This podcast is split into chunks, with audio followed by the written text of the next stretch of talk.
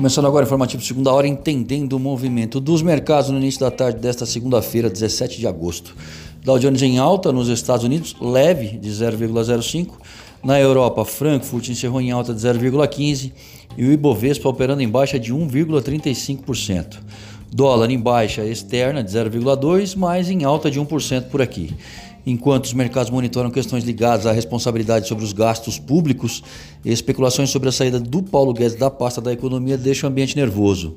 Outro fator de especulação foi o adiamento do encontro entre os americanos e chineses previsto para esse fim de semana. Seja como for, fontes da Reuters dizem que uma eventual saída de Guedes não está na mesa. Sobre a reforma administrativa, Rodrigo Maia disse que falará ao presidente da República que não é reforma para se perseguir. Nos Estados Unidos, enquanto o Congresso está em recesso, os agentes buscam informações de bastidores sobre o eventual e ainda longínquo acordo entre os democratas e republicanos e o seu pacote fiscal de aproximadamente um trilhão de dólares. Eu sou Alessandro Faganello, desejo uma ótima tarde a todos e espero vocês para abrir o mercado através do Boletim Primeiro Minuto, amanhã cedo.